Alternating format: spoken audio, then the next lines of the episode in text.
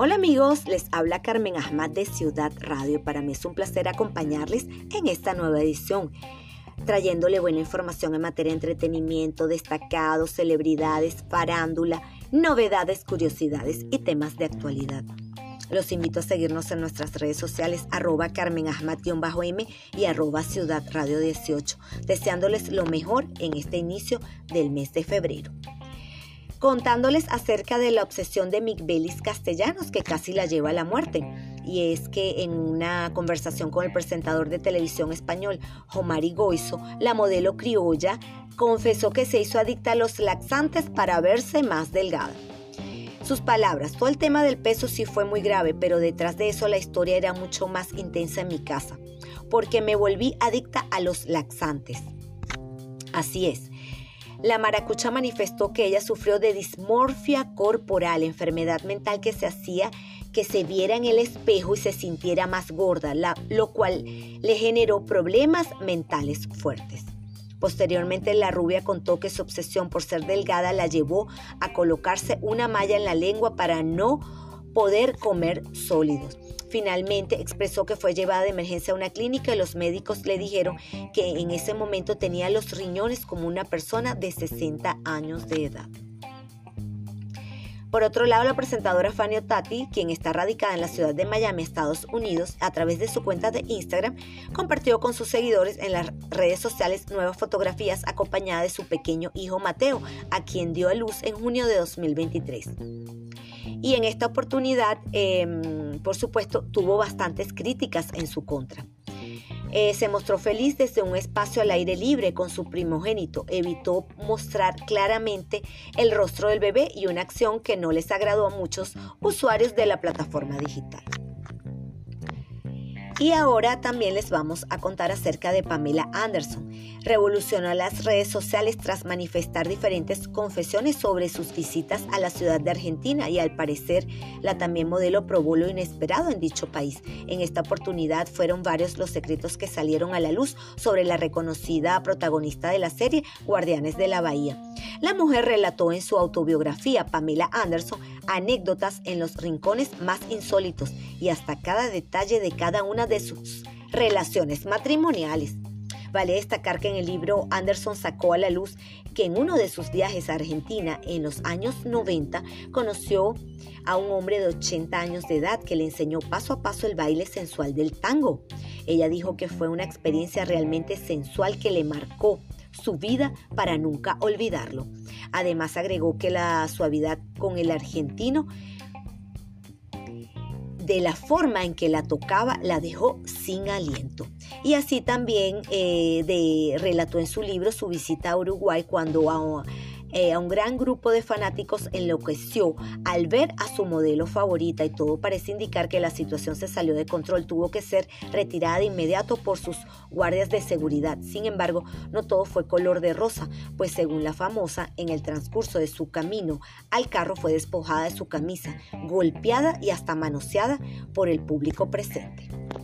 Y en aprieto se encuentra Mark Zuckerberg, pidió perdón a las víctimas de las redes sociales se disculpó por los daños causados a diversas familias a través de las plataformas de redes sociales frente a un juzgado. El hecho transcurrió durante una polémica audiencia ante la Comisión Judicial del Senado, a la que acudieron varios ciudadanos a testificar sobre los riesgos que sus productos ejercen en los jóvenes.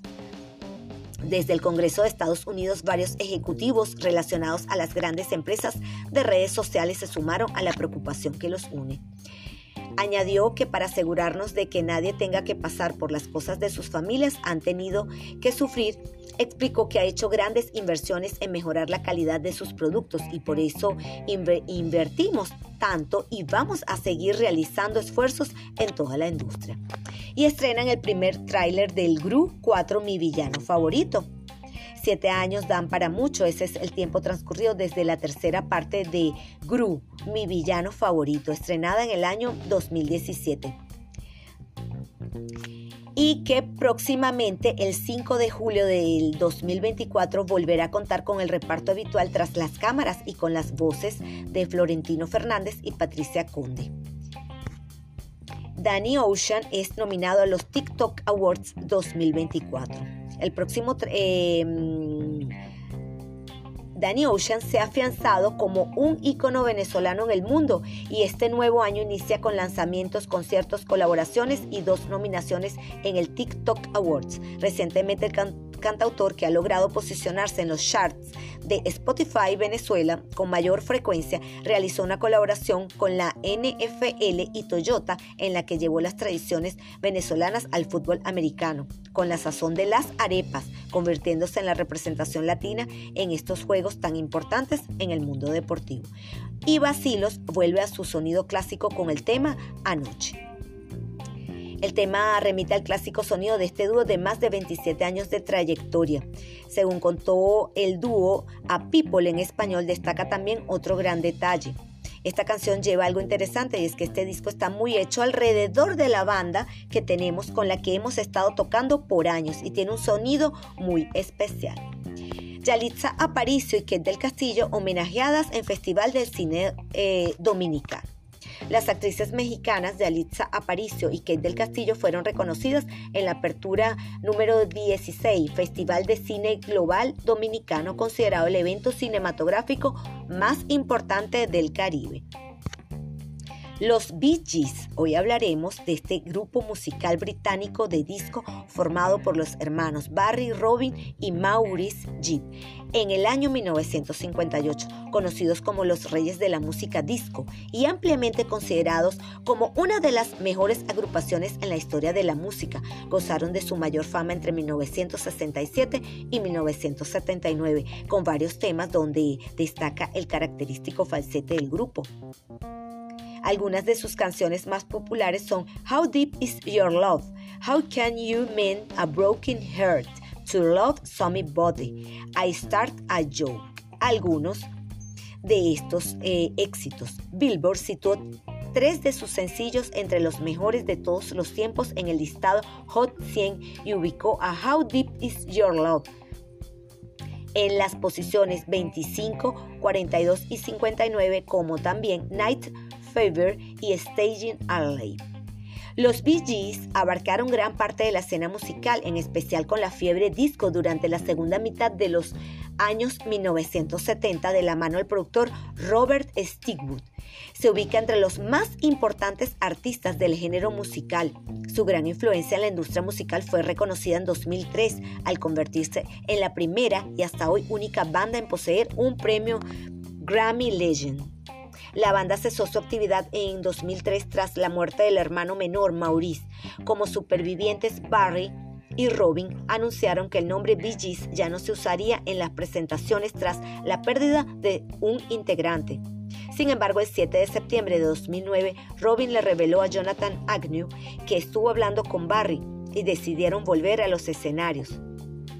Luego, en 2012, falleció Robin tras una lucha con el cáncer. Bee Gees fue uno de los grupos más exitosos en la, historia, en la historia de la música, con más de 40 años de actividad ininterrumpida. Han vendido más de 220 millones de copias a nivel mundial, entre álbumes y sencillos. Y ahora sí, comenzamos con curiosidades. Las ricas curiosidades de Ciudad Radio les estaré contando acerca de los patacones. Los patacones, originarios de Venezuela, su base son los tostones que se hacen con un plátano y pueden llevar un montón de toppings. El término patacón puede referirse a patacón, gastronomía, frito a base de plátanos verdes, popular en varios países latinoamericanos y caribeños, en las Antillas españolas y Venezuela en Centroamérica, a excepción de Panamá y Costa Rica, y en partes de Venezuela se conoce como tostón. El origen de la palabra patacón proviene del árabe batacá y era el nombre que recibían muchas monedas usadas por los árabes en el medioevo. Más adelante, batacá pasó al italiano como pataca para señalar las monedas propias de países islámicos se denominó Patacón a una serie de bonos de emergencia emitidos entre 2001 y 2002 mediante la ley en la provincia de Buenos Aires durante el gobierno de Carlos Rucauf.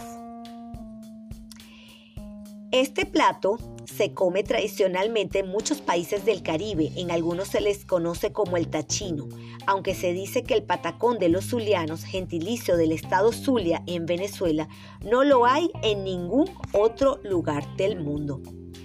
El plátano macho procede de Asia desde donde se introdujo en África y siglos después en zonas tropicales y subtropicales de América Latina. Es la planta herbácea perenne más alta del mundo y puede llegar a medir unos 15 metros. Esta fruta es verde intenso por fuera y blanco por dentro. Los patacones son sin duda uno de los alimentos favoritos de la cocina ecuatoriana, pues sirve como guarnición para diversos platillos de comida típica como mariscos, pescado frito, menestras, ceviches y más. Son fáciles de hacer y se preparan con uno de los principales productos autóctonos del Ecuador. Bueno amigos, hemos llegado al fin de esta edición. Espero que lo hayan disfrutado y por supuesto acá les dejo mi mensaje como cada semana y este mensaje es de Agatha Christie. Aprendí que no se puede dar marcha atrás, que la esencia de la vida es ir hacia adelante. Será hasta una nueva oportunidad, queridos amigos. Se les quiere y les envío un abrazo desde la distancia. Cuídense mucho.